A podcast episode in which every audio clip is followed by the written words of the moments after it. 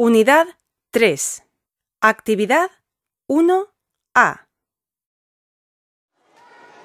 ماذا تريد أن تكون في المستقبل يا نبيل؟ أتمنى أن أكون مدرسا للغة العربية أنت تحب التدريس؟ نعم كثيرا وأحب اللغة العربية وأنت ماذا تريدين أن تكوني في المستقبل؟ أريد أن أكون محامية للدفاع عن المظلومين